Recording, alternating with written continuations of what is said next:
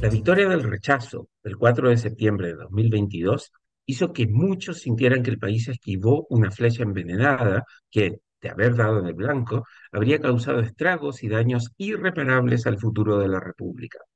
Por eso, es comprensible que se recuerde la abrumadora victoria del rechazo con alegría y con sensación de alivio. Pero sería irresponsable conmemorar el día que los chilenos rechazaron esa propuesta de constitución maximalista sin pensar en las razones que llevaron al estallido social de 2019 y al proceso constituyente posterior. El mejor homenaje que podemos hacer a la victoria del rechazo es indagar en las causas del estallido social y trabajar arduamente para corregirles. Solo así podremos evitar que el país vuelva a ese peligroso camino que nos dejó al borde del precipicio con el primer proceso constituyente. Igual que aquellos que insisten en que no se puede entender la brutalidad del golpe militar y el irreparable legado de violaciones a los derechos humanos cometidas por la dictadura, sin tener en cuenta lo que hizo el gobierno de la Unidad Popular, no se puede entender el estallido social sin analizar los logros y fracasos de los 30 años de lo que bien pudiera llamarse la República Concertacionista. Las fortalezas y debilidades de los cuatro gobiernos de la concertación, el gobierno de la nueva mayoría y los dos gobiernos del presidente Piñera ayudan a entender las causas del estallido social y las razones por las que la clase política torpemente optó por promover un proceso constituyente para intentar calmar la molestia y el descontento popular. Si bien esos 30 años de gobiernos pragmáticos, moderados y reformistas estuvieron llenos de importantes logros en desarrollo económico, reducción de la pobreza, mayor inclusión social, globalización y expansión de oportunidades y servicios, también hubo evidentes fallas que fueron acumulando malestar e insatisfacción popular. Una estructura insuficiente de derechos de consumidores alimentó esa sensación prevalente de que en Chile había mucho abuso. Los múltiples casos de colusión y la bien fundada sospecha de que las élites no enfrentaban la misma severidad de la justicia que el resto de los chilenos alimentó el descontento popular y la percepción de que en Chile estaba mal pelado el chancho.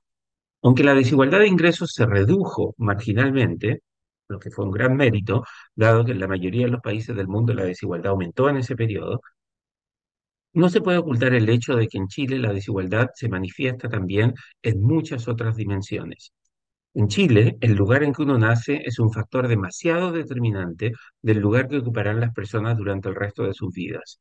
Si bien Chile tiene una economía de mercado, la ausencia de competencia y meritocracia en múltiples dimensiones, incluida la educación y el mercado laboral, siguen haciendo que nuestro país una el colegio al que asisten los chilenos importa mucho más que los méritos individuales, la capacidad o el esfuerzo que hagan las personas para obtener movilidad social.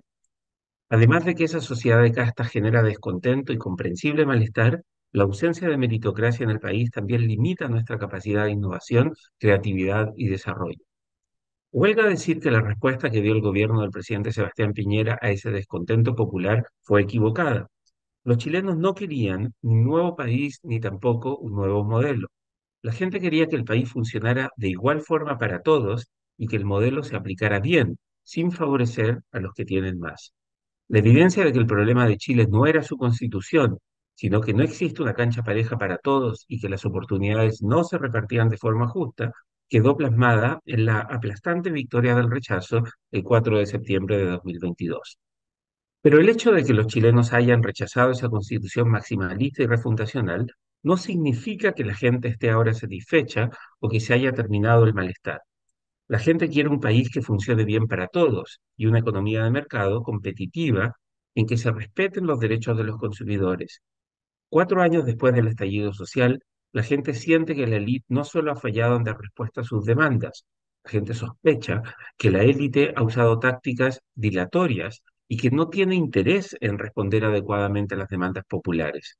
Ese descontento alimenta el malestar ciudadano y explica por qué hay tanta gente que quiere votar en contra en el plebiscito de diciembre sin siquiera saber todavía qué es lo que dice el nuevo texto.